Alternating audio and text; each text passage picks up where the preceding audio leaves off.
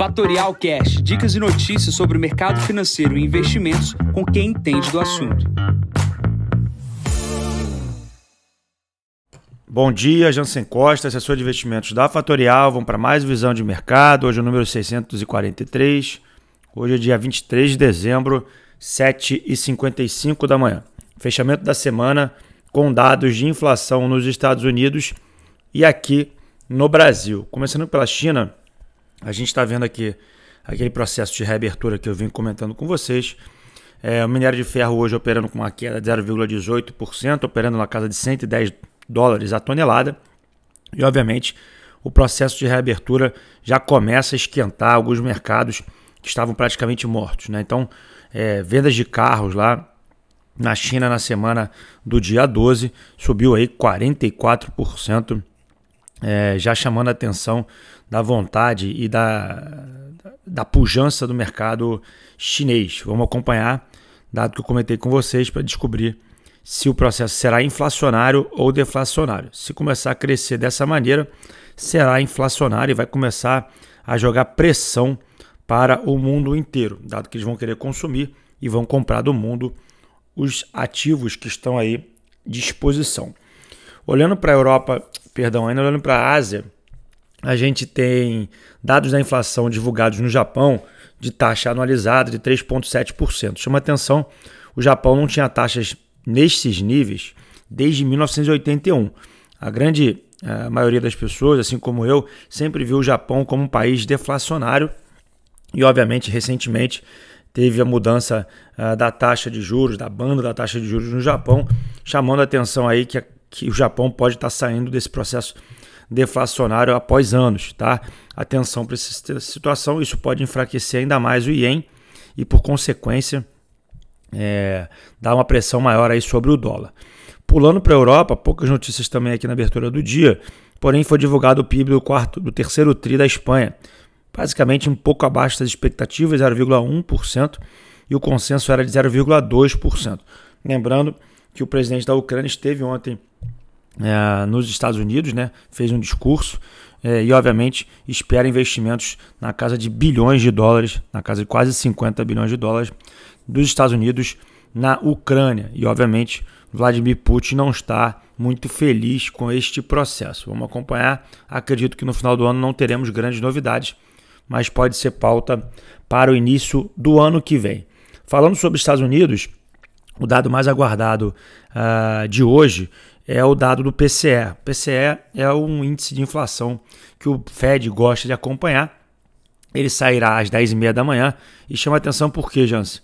É porque ontem teve o dado de divulgação do PIB americano e também do seguro-desemprego que vieram muito melhor do que as expectativas, mostrando o quão forte está a economia americana, ou seja, a gente está com um processo inflacionário, economia forte, juros subindo e a economia não desacelera. Uma vez que ela não desacelera, vai ter que subir mais os juros. A grande questão é saber se a inflação já se organizou ali dentro dos núcleos. O PCE é um bom indicativo para a gente, pode azedar o humor dos investidores aqui no fechamento da semana.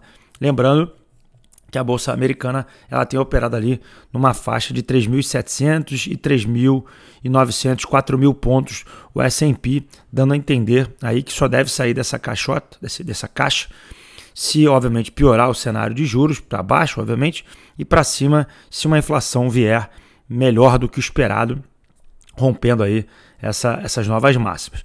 Pulando para o Brasil, a gente está se encaminhando aqui para o final do fechamento uh, do governo Bolsonaro e do início do governo Lula, fechamento da transição e, e, e ministros sendo indicados.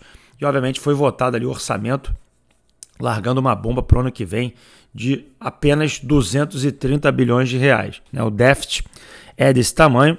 Obviamente, essa conta ela pode ser menor se o país crescer e arrecadar mais, porém, os indicativos que, se, que temos é de um aumento de arrecadação através de impostos.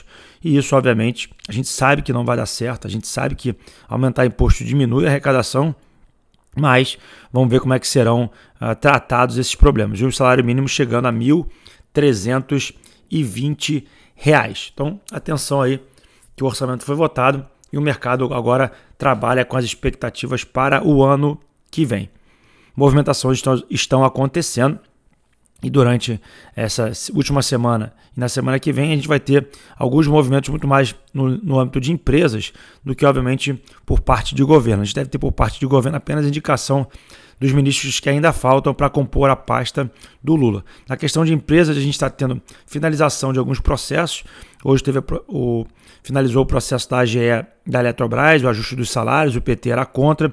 Tivemos ontem a privatização do metrô de BH.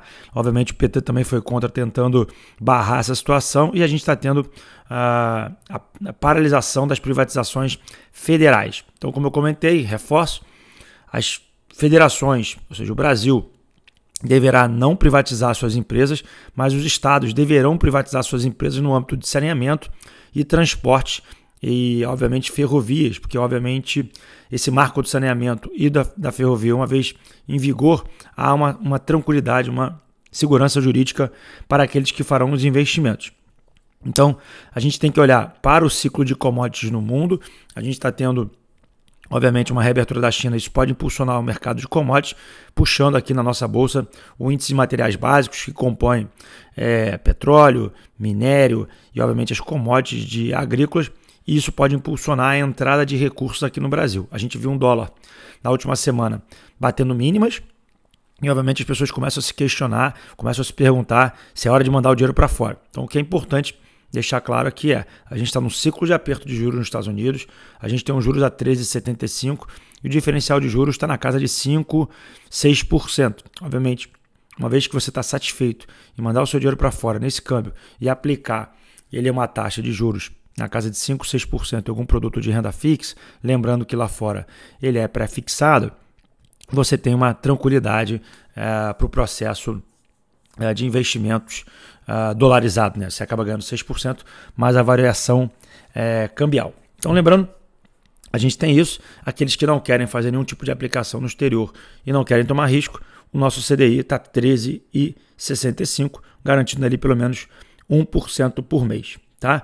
Na agenda de hoje, a gente tem inflação brasileira, 9 horas da manhã, IPCA 15, 10 e meia, dados da inflação americana, e ao meio-dia a gente tem dados de venda de casa nova nos Estados Unidos.